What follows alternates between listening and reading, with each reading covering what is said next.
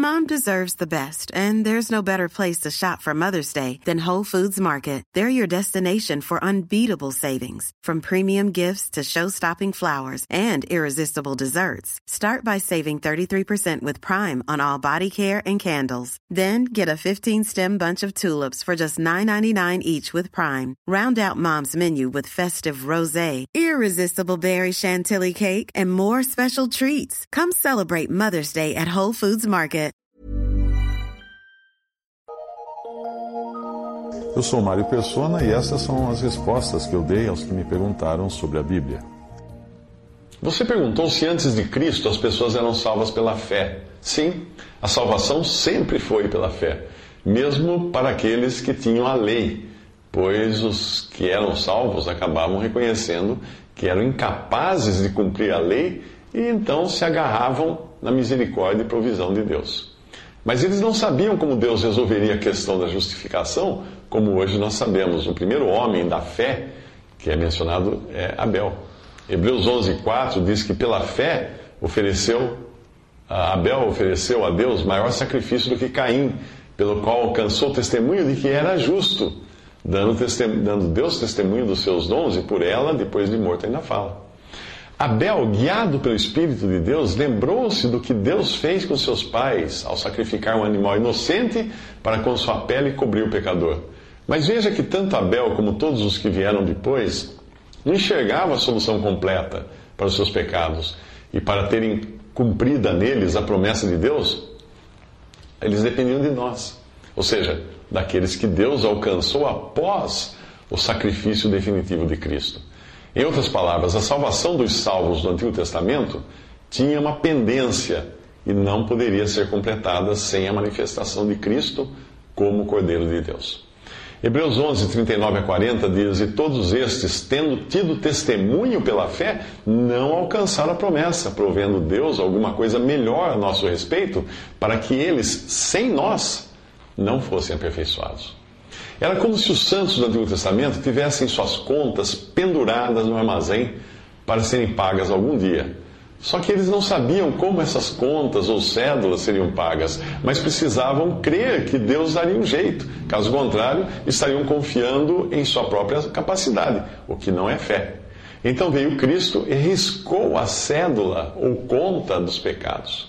Colossenses 2,14 diz: Havendo riscado a cédula que era contra nós nas suas ordenanças, a qual de alguma maneira nos era contrária, e atirou do meio de nós, cravando-a na cruz. A vinda de Cristo também resolvia de vez a questão dos sacrifícios de animais que não tinham o poder de limpar os pecados ou de efetuar uma eterna redenção.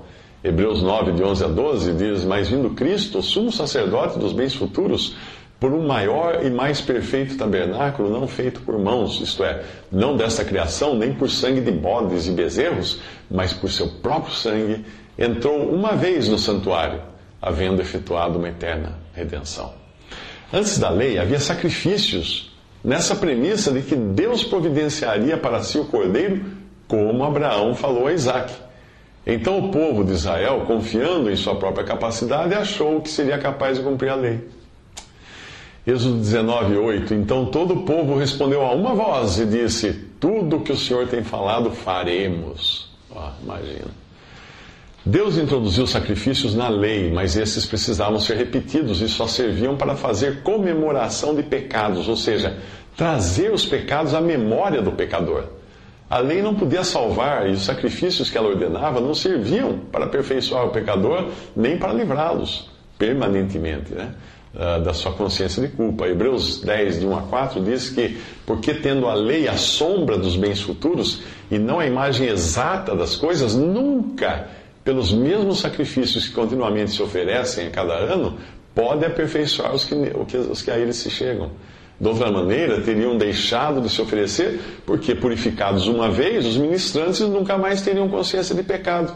Nesses sacrifícios, porém, Cada ano se faz comemoração dos pecados, porque é impossível que o sangue de touros e dos bodes tire os pecados. Veja que eles já dependiam do sacrifício de Cristo para receberem a herança eterna. Em Hebreus 9,15 diz: é, E por isso é mediador do Novo Testamento, para que, intervindo a morte para a remissão das transgressões que havia debaixo do primeiro testamento, os chamados recebam a promessa da herança eterna. Portanto, se a lei veio por Moisés, a graça veio por Cristo, aquela graça pela qual eles eram salvos, mas que ainda não tinha sido manifestada. Veja que aqui fala do sacrifício de Cristo como provisão para a remissão dos pecados cometidos no passado e para demonstrar justiça no presente, ou seja, uma obra de, de alcance infinito, para trás e para frente, no tempo e eternamente. Romanos 3, 21 a 26 diz: Mas agora se manifestou sem a lei a justiça de Deus, tendo o testemunho da lei dos profetas, isto é, a justiça de Deus pela fé em Jesus Cristo, para todos e sobre todos os que creem, porque não há diferença porque todos pecaram e destituídos estão da glória de Deus, sendo justificados gratuitamente pela sua graça, pela redenção que há em Cristo Jesus, ao qual Deus propôs para propiciação pela fé no seu sangue, para demonstrar a sua justiça pela remissão dos pecados dantes cometidos sob a paciência de Deus. Para a demonstração da sua justiça nesse tempo presente, para que ele seja justo e justificador daquele que tem fé em Jesus. Para resumir, o sentimento de um crente do Antigo Testamento era parecido com o do cego que foi curado por Jesus. Veja só, João 9, 25. Respondeu ele, pois, e disse: Se é pecador, não sei. Uma coisa eu sei, é que, havendo eu sido cego, agora vejo. Esse foi o cego curado respondendo para os fariseus. Ele não sabia quem era Jesus, ele não sabia se Jesus era pecador, se não era, não sabia de nada. Mas ele sabia que ele era cego e agora ele vê. O crente no Antigo Testamento sabia que Deus seria misericordioso para salvá-lo, embora não imaginasse exatamente como faria isso. Então ele tinha seus pecados lançados numa conta a prazo para pagamento futuro, que foi o que Cristo fez quando veio. Eles eram salvos a prazo no cartão de crédito, por assim dizer, que outro pagaria no vencimento. Nós, por nossa vez, somos salvos por pagamento antecipado.